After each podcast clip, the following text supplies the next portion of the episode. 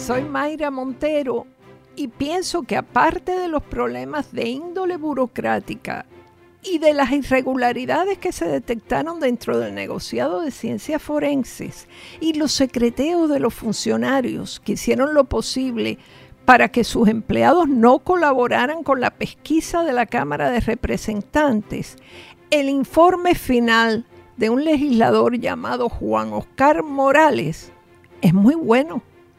Pero no solo es bueno, sino que es alucinante. Por ejemplo, actualmente existe una disposición descabellada que ordena que el cadáver de cualquier paciente que muera dentro de las primeras 24 horas de ingreso en las salas de emergencia de un hospital tiene que ser llevado a ciencias forenses.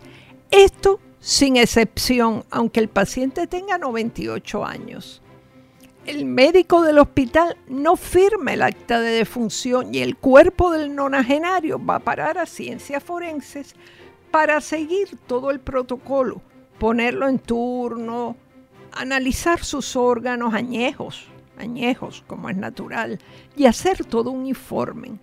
Pero esperen, hay más. Parece que si el cadáver de ese mismo viejito que ya llevaba unos meses más del lado de allá que del lado de acá, por las circunstancias que sean, no muere en su cama, sino cuando se levantó a buscar un vaso de agua, entonces se complica el escenario. A los restos del viejito de 98, a lo mejor un fiscal ordena que se le haga examen toxicológico, raspado de uña, análisis de pelo, si tuviera pelo y pruebas de oído a ver si estuvo escuchando reggaetón. ¿Qué locura es esa? Pues claro, si se mandan a hacer autopsias cada dos por tres, aun cuando es evidentísimo que se trata de una muerte natural, el tapón que se forma en ciencias forenses tiene que ser muy serio, teniendo en cuenta que a eso se suma el enorme número de muertes violentas que sí es necesario investigar. A la vez parece que no hay unas reglas claras para disponer de los cadáveres que nadie reclama. Después de pasar todo ese trabajo, imagínense que al mismo viejito de 98 años no va a buscarlo nadie.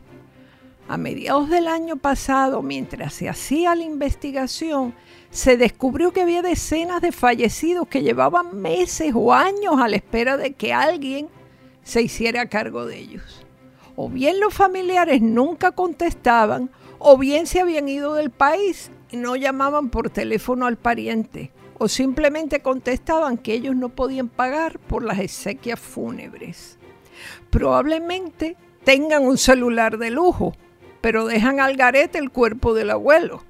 Total, que Ciencias Forenses en estos casos pide que le manden una autorización escrita para que el cadáver sea cremado gratuitamente. Y ni eso mandan. La familia se desentiende ya entonces por completo. Claro, en vez de un negociado de ciencias forenses, aquello parece el sótano del Museo del Cairo.